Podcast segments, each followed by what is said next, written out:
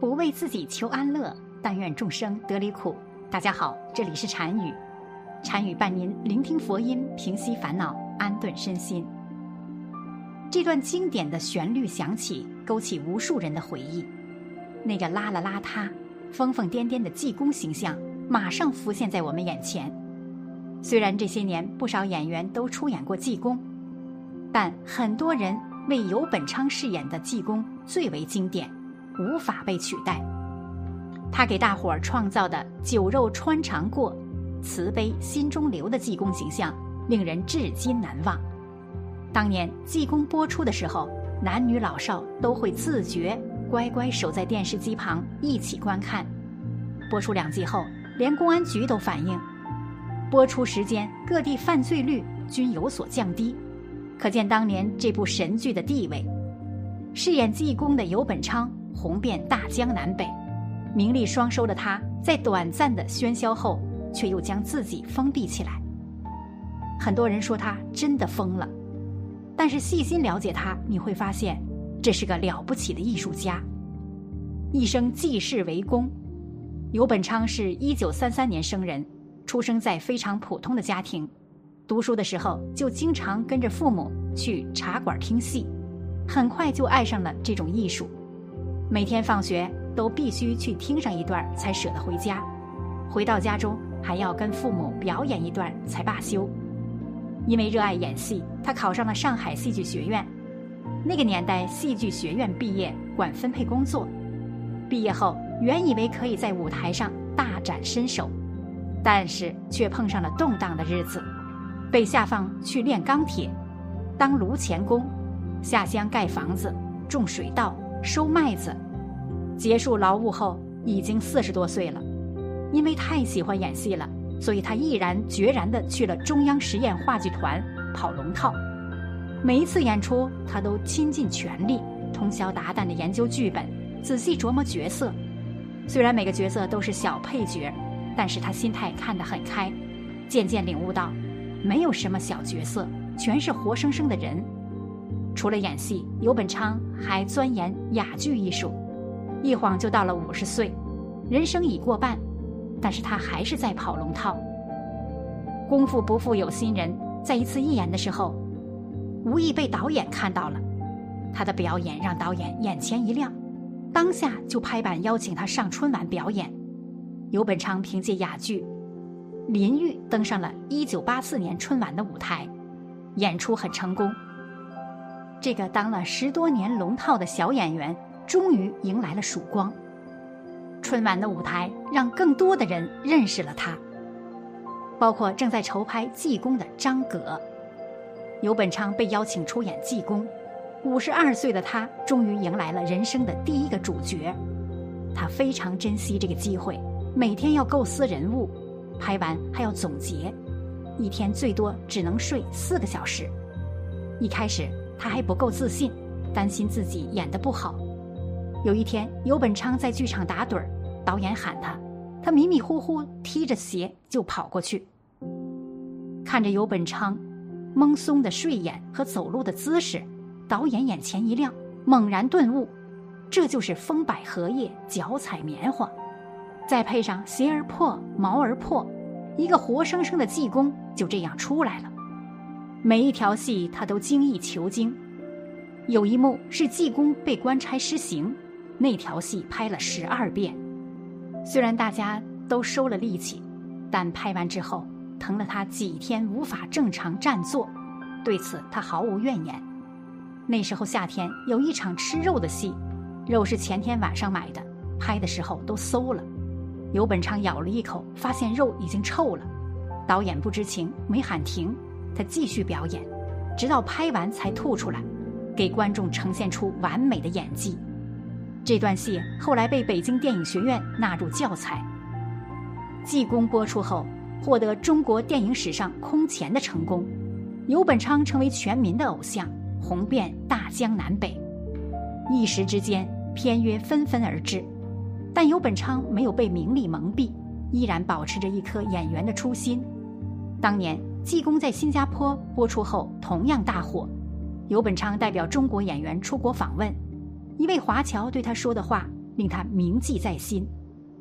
尤先生，我们太感谢你了。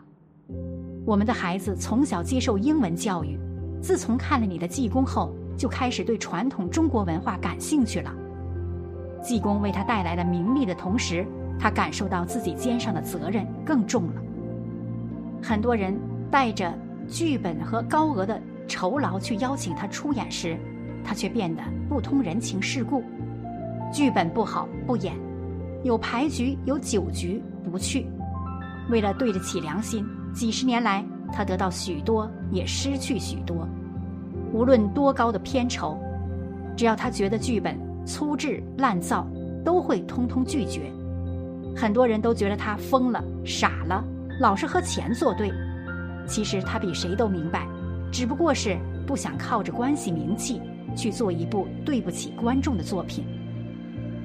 九一年在筹拍《济公游记》的他，妻子被查出癌症晚期，尤本昌马上推掉了所有的戏，在家一心一意地照顾妻子，这一照顾就是四年，期间的戏约也被毁了不少，得罪了不少人，渐渐的，他的商业价值。被他挥霍完了。为了雅剧理想，他投资了尤先生哑然一笑。为了给观众看后多一份善心，他拍摄了《了凡》。这些，都不是主流商业电视剧，口碑很好，但是不赚钱。两部剧下来，他就赔光了家产。淡泊名利的他看得风轻云淡。没有拍戏的时候，他就去学校，免费的。给孩子们上话剧课，因为他的课程，有学生获得了清华大学的特招资格，有学生走上了国家大剧院的舞台，还有的学生从自闭症中走出来。即使到了耄耋之年，他还在到处折腾。八十岁这年，尤本昌卖掉了房子，办了剧院，可以演话剧之余，又可以为后人提供无数宝贵的机会。为了拍话剧《红衣法师》，他特地去寺庙体验生活。第一年，《红衣法师》只办了三场，却花费了近百万的场地费和劳务费。所有人都不看好他，尤本昌依然坚持，毫不畏惧，苦心雕刻。八十三岁那年，在一次排练中，他不慎摔倒骨折，伤筋动骨一百天。医生建议年纪已大的他用中医保守治疗。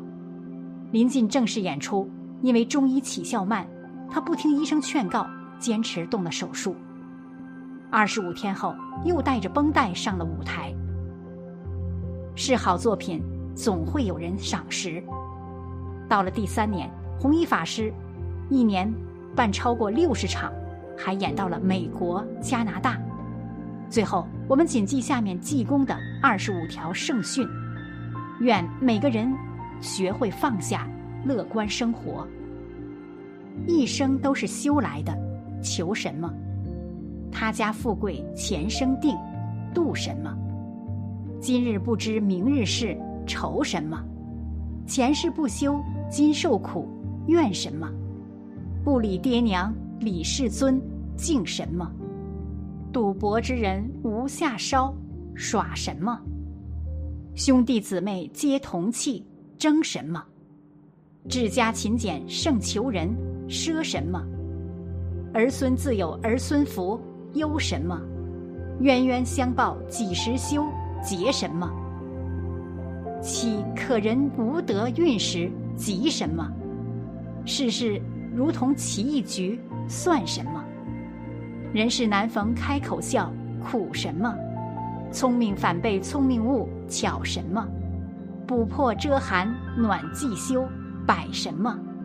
虚言折尽平生福，谎什么？时过三寸成何物？残什么？是非到底见分明，变什么？死后一文带不去，迁什么？谁能保得长无事？翘什么？前人田地后人收，占什么？血在人心不在山。谋什么？得便宜处失便宜，贪什么？欺人是祸，饶人福，补什么？举头三尺有神明，欺什么？受字护生，爱物增，杀什么？荣华富贵眼前花，傲什么？一旦无常，万事休，忙什么？好了，本期的视频就为大家分享到这里，感谢您的观看。禅语陪您聆听佛音，平息烦恼，安顿身心。如果您也喜欢本期内容，请给我点个赞，还可以在右下角点击订阅，或者分享给您的朋友。您的支持是我最大的动力。咱们下期再见。